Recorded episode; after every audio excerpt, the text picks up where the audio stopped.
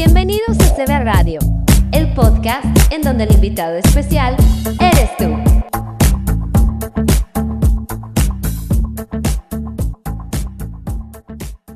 Hola, hola, hoy en Moviendo Vidas hablaremos de cómo criar niños felices sin tu mamá desfallecer en el intento sintiendo culpa en todo momento. Comenzamos. Hola, soy Daniela Egue, psicóloga con especialidad en tanatología y maestría en educación. Te invito a seguir moviendo vidas a través de CB Radio México. Aquí aprenderás a saber y a reconocer que amarte a ti mismo es lo único que tienes que hacer sobre todas las cosas. Fluye y que nada te incluya. Ser mamá fue uno de mis sueños desde niña y fue cumplido, pero con ello llegó el sentimiento de la culpa. Sí, desde el momento cero llegó. El qué hice, cómo le haré, cómo cuidaré a un ser humano que depende completa y absolutamente de mí, por qué llora, por qué se queja, respira. Y llegan las críticas sociales que si le di pecho, que si no, que si hice el colecho, que si no, que si las papillas fueron hechas en casa, que si le di Gerber, que si lo dejé descalzo, que si está muy tapado, que si gateó, que si camino en tiempo y forma, que si el pañal se deja solito, que si se le tiene que quitar el pañal, que si el uso del chupón o el dedo, que si la tableta o la tele, o ninguna, un sinfín de cosas que a lo largo de estos casi seis años de maternidad 24-7 he vivido total y absolutamente. En las últimas décadas, gracias al cambio de roles de la figura que tenemos como una mujer empresaria, una mujer empoderada, resulta curioso ver cómo está apareciendo un nuevo fenómeno que podría describirse casi como el síndrome de la mala madre. El síndrome de la, madre, de la mala madre, perdón, es un conjunto de sentimientos negativos asociados al autoconcepto que tenemos como madre, el que viene dado desde la sensación de no llegar a ser lo suficientemente buena porque podemos descuidar a nuestros hijos por la sobrecarga que tenemos dentro de otras áreas vitales e importantes para nosotras como mujeres, el desarrollo profesional, el desarrollo espiritual, el desarrollo físico, em, no sé, el, el ser mamá no implica el dejar todo por el todo y el ser mamá no significa que si te vas a trabajar eh, eres una mala madre por descuidar a tu hijo o a hija, o que si te vas de viaje con tus amigas y dejas encargado a tu hijo con tu prima o tu hermana o tu mamá, eres una mala madre desobligada, eh, que si te vas un día de fiesta a X lado y no quieres llevar a tu hijo porque quieres un rato a solas no te des de sentir culpable, pero ay, la culpa es la compañera eterna del viaje que esto es maternidad. Es la eterna compañera de viaje de la maternidad. Es esta emoción mala consejera que ninguna decisión cuyo origen esté, esté ella va a ser acertada. La mujer de hoy no solo aspira a tener una buena carrera profesional o a disponer independencia económica o una buena pareja que lo comprenda, eh, un grupo social de amigos con el que identificarse, dentro de todo este complejo círculo de socialidad, se encuentra también los hijos, que si bien para muchas es lo más importante de nuestras vidas, pero no solamente es eso. Tenemos que tener en cuenta que sí, es lo más importante de nuestras vidas, pero no es lo único. Y la mayoría de las mamás se sienten criticadas dentro de sus propias familias. Los jueces más frecuentes son los abuelos por parte de la mamá. Un 37% de las madres cuestionadas es por su padre o madre, o sea, los abuelos del niño o niña. El otro 36% es por el progenitor o la pareja de la madre. Eh, mientras que los suegros, si es que los hay, ocupan el tercer lugar con el 31% de críticas. Las madres dicen que se sienten menos criticadas entre amigos y otras madres de su misma generación. Los temas más criticados es la famosa disciplina. Es el tema más criticado. El 70% de las madres señalan como un asunto que se debe de sentir cuestionado y avergonzado y que si la disciplina y creencia positiva y que si los eh, límites y castigos y que si este ensayo y error y que si les dices esto y aquello los vas a traumar y que si los dejas hacer su santa voluntad van a ser unos patanes de por vida. Un sinfín de cuestionamientos con la crianza positiva y la disciplina eh, nueva que, híjole, en otro podcast hablé de que sí hay unas cosas muy buenas, pero otras cosas que dices, espérate tantito, ¿no? El 52% de las críticas también se basan en la dieta y en la nutrición. Que si ahora el veganismo, que si ahora el los vegetarianos, que si les das leche de soya, que si les das alfalfa, que si no les das la proteína suficiente, que si están gordos, que si están flacos, que si está un poquito pasadito de peso, que si está en la talla, em, que tiene 5 años y pesa 20 kilos y está mal, que si tiene 10 años y pesa eh, 17 está flaco, o sea, un sinfín que bueno. El tema del sueño, el colecho famoso es el 46% de las críticas que tenemos las mamás hoy en día en la última década. Yo ejercí el colecho hasta casi hace un año, que mi hijo tenía cuatro años y medio aproximadamente, y fui la más criticada dentro de mi familia. Que como, que ya estaba grande, que necesitaba su cuarto, que la cama solito, que tenía que aprender, que si hasta los 18. A ver, espérate, güey, tiene cuatro años. No intensies. O sea, él solito va a decir, mami, o sea, porfa, ya déjame solito. Y dicho y hecho, eso pasó. Cuando, cuando recién se le construyó su, su, su, su templo, su guarida, su submarino, su em, eh, parte de imaginación que es su cuarto, que eh, eh, es de dinosaurios y es pintado verde como él quería, y que es em, su, su partecita de sentirse eh, con sentido de pertenencia, en el que eh, deja pasar solamente a ciertas personas, en el que ahí se leen sus cuentos en la noche. Eh, se dio solo, nadie lo obligó. Y sin embargo, hay veces que viene a mi recámara y me dice, mami, me quiero quedar contigo. Mami, tuve una pesadilla. Mami, hoy no quiero estar solito. Y se vale. Entonces, yo el colecho sí lo ejercí, orgullosamente lo ejercí, orgullosamente puedo decir que fue lo mejor que pude haber hecho en los primeros cuatro años y medio de su vida, porque desde el día cero, aunque dormía en su, en su, en su Moisés, ahí estaba, ahí eh, lo tenía, cualquier, uh, cualquier, uh, ahí estaba eh, mamá. Em, creo que se les hace sentir una situación de seguridad, una situación de que ahí estás, eh, muy respetable para las que no lo ejercen y para que los votan a los seis meses, muy respetable. Eh, hay, hay, hay personas que, que las circunstancias de la vida nos motivaron a, a, todavía ejercer más allá de los tres años el colecho y, y, y no me arrepiento, fue una experiencia y sigue siendo una experiencia porque hay noches que todavía dormimos juntos y abrazados, eh, pero sí creo que es una parte en la que las familias, los amigos y las personas no se deben de meter, ni siquiera los progenitores, porque ese vínculo que hay entre una madre y un bebé, una madre y un hijo pequeño, eh, es indestructible.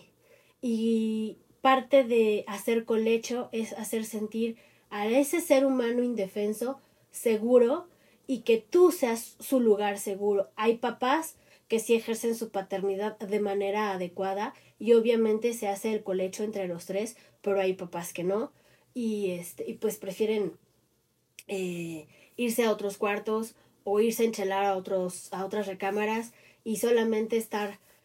eh, pues ahora sí que como los chinitos milando y pues, ah, sí, lo estás haciendo bien, ay, pero yo creo que, o sea, a ver, o sea, los que no están ejerciendo su paternidad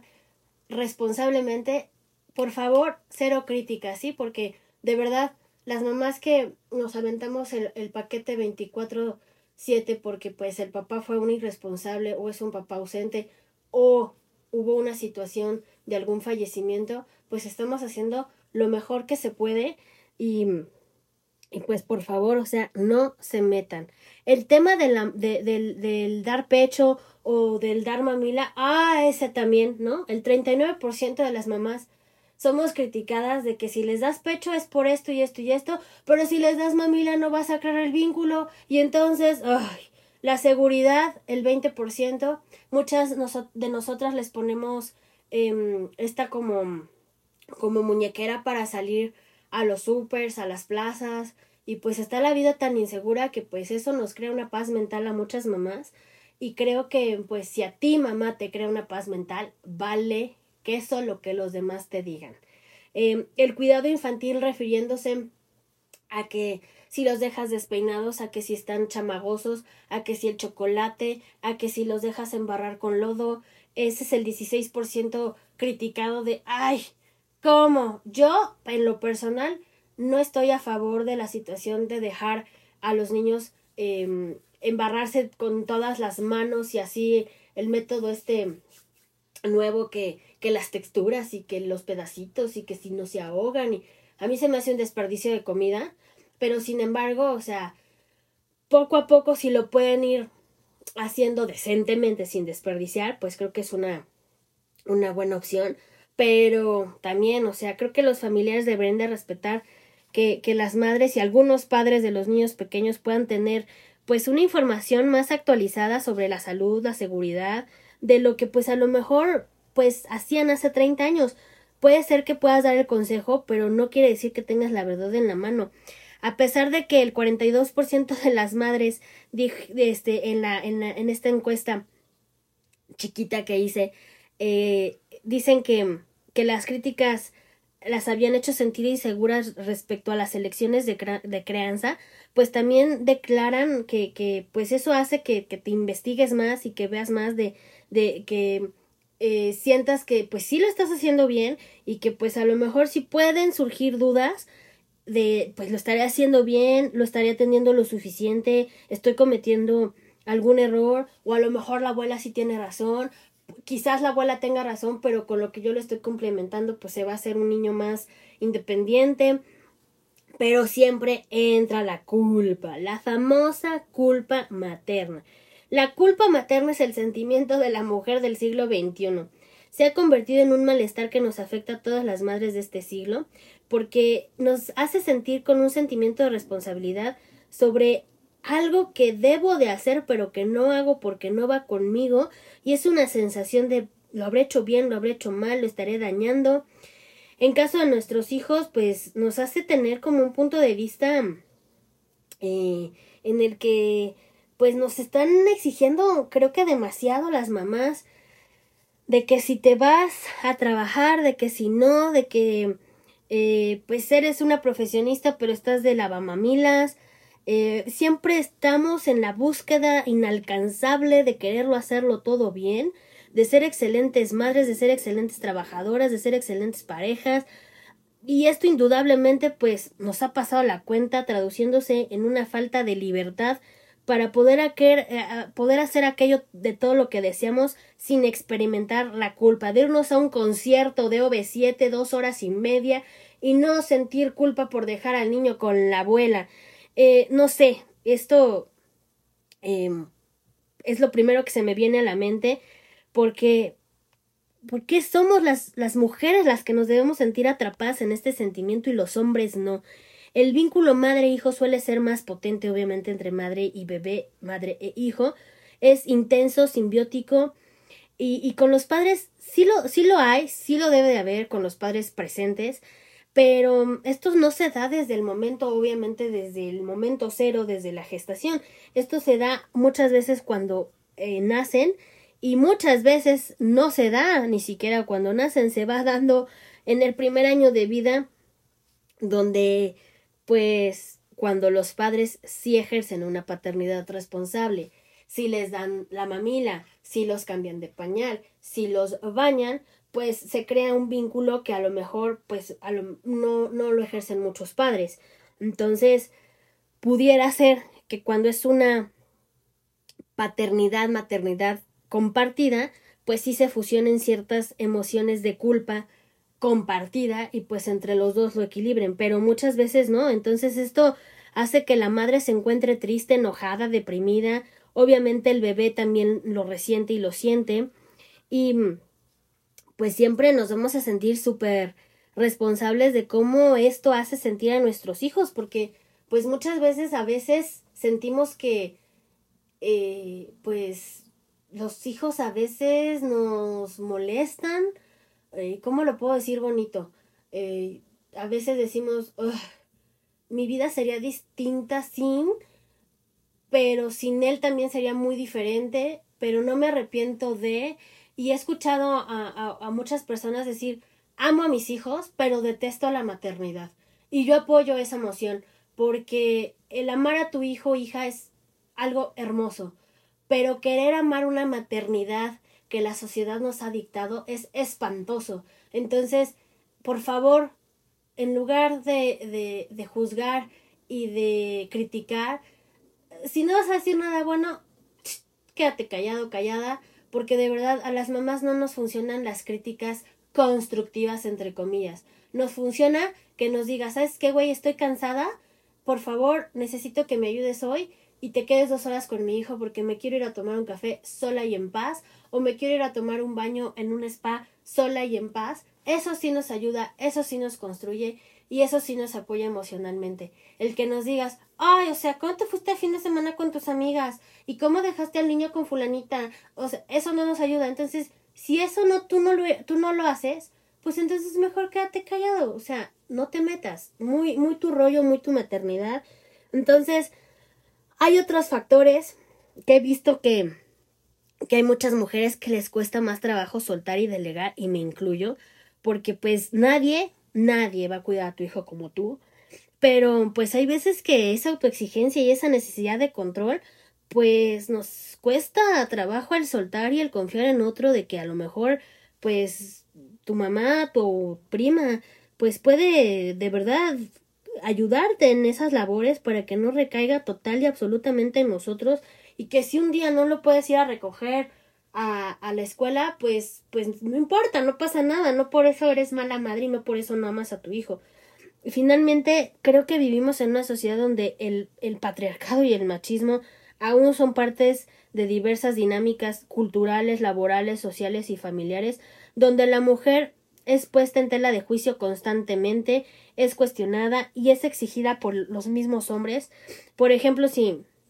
si una mujer no se hace cargo de, sus hijos como tal, es mucho más criticada que si, si, el hombre que se va por los cigarros y no vuelve en 20 años y regresa ya cuando el niño está graduado y es médico internista, ¿no? Entonces, bajo esta realidad, las mujeres no podemos equivocarnos, no podemos tener tiempo para nosotras, no podemos trabajar todo el día ni tampoco llegar tarde a casa y en resumen no tenemos permitido abandonar nuestro rol de mamás. Debemos hacerlo todo bien, si no de lo contrario seremos socialmente castigadas considerando estas dinámicas como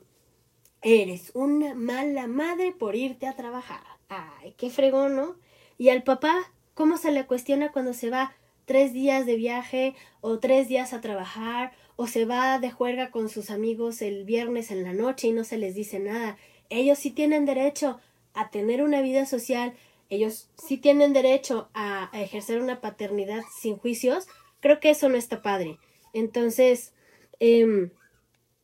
creo que hay que buscar redes protectoras que nos ayuden a vivir una maternidad acompañada para no sentir el peso de la responsabilidad solas, y junto con esto no olvidar que nosotras debemos estar bien para que nuestros hijos también estén bien. El autocuidado, el conectarnos con, en, el conectarnos con actividades que nos generen calma, placer, como ir al gimnasio, dibujar, pintar, ir a terapia, ir a tomarnos un café a solas con las amigas, creo que es fundamental eh, para que no sintamos que la maternidad es pesada. Que sí, es pesada, pero pues hay que quitarnos ciertos costales de culpas para que pues sean unos, unos hijos eh, que no sientan la carga de, de decir es que mi mamá no hizo, mi mamá no esto, mi mamá tal por mí. Creo que el quitarnos culpas a nosotros también les quitamos culpas a ellos. Los papeles hoy en día deberían de estar más abiertos y compartidos. Eh, de alguna forma, eh, hay un eje vital en la crianza, pero sí sigue siendo muy marcado el que la mamá debe y el papá no importa, ¿no? ¿Cómo podemos educar niños felices en medio de una sociedad tan exigente en la que habitualmente no tenemos el tiempo tal cual como quisiéramos tener? Creo que cuando hice este, esta investigación para hacer este podcast, eh, conseguí 12 tips para crear niños felices, seguros de sí mismos, porque creo que una de las mayores preocupaciones que tenemos como papás, mamás, es preguntarnos si estamos formando hijos autosuficientes, seguros y felices, y con ellos seres humanos funcionales que no ejerzan violencia con su amiga, pareja, amigo, pareja, entorno social, familiar en un futuro, porque creo que vivimos en un momento en el que estar pendiente de ellos puede desembocar en que no los dejemos desarrollar del todo su potencial, pero también debemos estar al pendiente de ellos para que eh, sepamos qué habilidades sociales tienen, el no dejar que ellos solos se enfrenten sus problemas, pero que también los dejemos enfrentar sus problemas, tener como un margen de, de control, pero también de libertad para que ellos puedan tomar sus propias decisiones, aunque a veces estén mal tomadas, ahí vamos a estar para, para decirles, creo que ese no fue el camino correcto, odio decirte lo dije, pero te lo dije, pero bueno, esa fue la decisión, viste que no es la correcta, creo que ahora sí me podrías hacer tantito caso en el consejo tal para que a lo mejor te salga un poco mejor, no se sientan desprotegidos si la riegan y que puedan salir súper bien de la situación difícil en la que se puedan enfrentar. Creo que podemos fortalecer su autoestima para que ellos se sientan firmes y seguros ante cualquier adversidad, ya sea que se repruebe un examen de matemáticas o choquen un carro o, pierdan un celular. Eh, ayudar a que los niños y adolescentes puedan manejar eh, sus pérdidas, sus duelos. Eh, desde el mismo momento del nacimiento deben de tener nuevas habilidades cada día que aprenden de una manera vertiginosa. Desde el tercer mes ya saben distinguir colores. En el sexto mes ya saben cómo sentarse, en el noveno mes ya deben de saber cómo gatear y algunos no llegan, pero llegan hasta los doce y ya caminan. Entonces todo el tiempo es cambio, todo el tiempo es aprender, todo el tiempo es descubrir, todo el tiempo es eh, eh, enfrentarse a retos, enfrentarse a habilidades, enfrentarse a nuevas cosas maravillosas que la vida les está otorgando. Y creo que el darles habilidades para que tengan confianzas, en, sí, confianza en sí mismos y se sientan importantes con las capacidades que ellos tienen y siempre con esto experimentar éxito y tener una recuperación al fracaso por si no son buenos basquetbolistas, no son buenos bailarines, eso no les crea no les cree una situación de desconfianza, sino al contrario, bueno, no soy bueno nadando, pero soy bueno eh, bailando no soy bueno en el fútbol ni brincando, pero soy un excelente nuevo Van Gogh y pinto bien fregón. Entonces creo que preparar a los niños y a los adolescentes que se sientan capaces a obtener el máximo provecho de sus habilidades y talentos, creo que es el punto clave, la confianza en sí mismos y la autoestima que de verdad los haga sentir poderosos. Creo que eh, el, el, el hacerles ver que están bien preparados, que no deben de ser perfectos, reconocer que si no son buenos para los números, busquen algo en lo que sí sean buenos, no crearles ansiedad, eh, no molestarse por los errores que a lo mejor cometen, pero sí hacerles ver que pues pudieron haberlo hecho un poco mejor, que a lo mejor el consejo que, que no tomaron les pudo haber quitado contratiempos, animarlos a probar nuevas cosas, alcanzar nuevas metas, a permitir que, que, que, que fracasen, que, es natural, que el ensayo y el error eh, eh, ayuda a que, aprendan a, a, estimularse, a, a saber que, que, deben de ser perseverantes, a no abandonar sus metas, a, a buscar lo que realmente les apasiona, a tener un sentido de identidad, de pertenencia, a buscar un, un talento que de verdad los haga únicos e irrepetibles, a establecer y estructurar metas chicas, medianas, grandes desde pequeñitos, eh, celebrar sus, sus, logros, sus esfuerzos, eh, independientemente de, de, de, que si el resultado de la A fue más chueco o más derecho, Eh, creo que saber que papá, mamá está orgulloso de, eh, pues está, está padre, el, el que a lo mejor ellos te enseñen algo que a lo mejor tú no sabes, eh, que les ayuden a tender las camas, a lavar los platos, que colaboren en casa, que se sientan útiles y conectados con, con las tareas del hogar, que acepten que a lo mejor las expectativas que tú tienes de ese hijo o hija pues no son lo que tú creías, pero que así como es, tu hijo es perfecto, que a lo mejor tiene algún trastorno de déficit de atención, pero que finalmente, o sea, así tu hijo con autismo también es perfecto, eh, y, que reciban ese mensaje lo mejor posible, eh, prepararlos para el éxito, que no se sientan eh, con la situación de es que yo soy mejor que y entonces se sientan culpables porque es mejor que el compañerito, no, mejor que les ayuden a ese compañerito para que también lleguen a ese éxito, que a lo mejor no es su mismo éxito, pero pues sea un, un ser eh, colaborador, sea un ser que impulse, sea un ser que, que ayude, que, que, que de verdad otorgue paz a una persona que lo necesite y no sea un buleador más, que muestre amor a sus compañeros y a sus, a sus pares, que, que se asegure que, que, que es una buena persona, que está en un mundo de constante cambio, que hay que orientarlos para los procesos educativos y a las distintas habilidades que, que se van a enfrentar para que pues construyan una situación íntegra y que sean unas personas de verdad pues con, con competencias no solamente eh, sociales y laborales sino con competencias emocionales que les permita consolidar un proceso de, de adquisición de, de conocimientos nada más, no nada más eh, para la vida en sí, en lo que le enseña la escuela, sino para la adaptación al, al medio, porque es un proceso duro y dale que debe de implicar siempre el aprender no nada más para el examen, sino para la vida, tener eh, talentos, hobbies. Eh, creo que si todo esto anterior que yo dije se pone en práctica, se pueden evitar problemáticas relacionadas con el estrés, la ansiedad, la depresión, con conflictos entre, entre los mismos pares, familiares, maestros. Así que sí, creo que educar a niños felices es posible. Se requieren objetivos educativos centrados en la construcción de individuos integrales, conscientes y reflexivos. Eh, ya hemos hablado de los ingredientes principales y el, el, el método a la, a la felicidad de los niños. Pero creo que antes de irme quisiera dar la relevancia sobre un ingrediente oculto, pero creo que es fundamental, y el ingrediente que unifica todos los anteriores, la confianza, la autoestima, el ser un ser íntegro, el ser un ser de paz, es el aprendizaje. El aprendizaje significativo, constante y permanente es clave para que los pequeños descubran el mundo. Es el primer paso hacia su propia felicidad. Creo que como mamás, papás, maestros debemos desarrollar contenidos, metodologías y estrategias que motiven a los estudiantes y a las escuelas a seguir aprendiendo y buscar respuestas. No solo aprender por aprender, no solo tener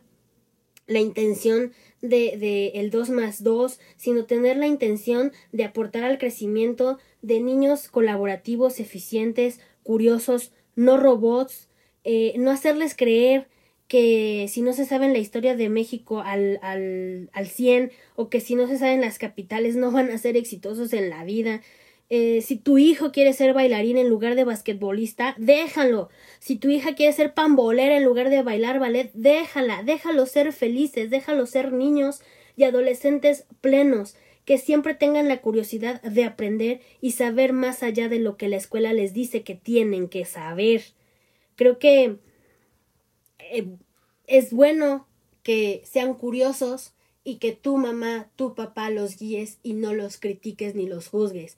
Los lleves de la mano para que sean felices, exitosos y sean seres humanos integrales, funcionales y de verdad ayuden al mundo a ser un mundo más eficiente, más lleno de luz y menos de caos. Ya no necesitamos buleadores en el mundo. Necesitamos seres humanos que ayuden a otros seres humanos. Ya no necesitamos buleadores que nos pateen. Ya necesitamos seres humanos que nos abracen. Entonces, bueno, si ya saben, si alguien está pasando por algún bache cualquiera que este sea, ayúdenlo, apóyenlo y no juzguen. Recuerden que mis redes sociales, Facebook e Instagram están como SIC Daniela Ege, TikTok, Psicología y Tanatología, ya me devolvieron mi cuenta. Aquí en CB Radio, como siempre, colaborando con mi querida amiga Isa Pink, en Vamos a Platicar y aquí entre nos. Los que me ven en Facebook, déjenme sus comentarios para temas que quieran escuchar, que les lata. Yo soy Daniela Ege, bendiciones. Adiós.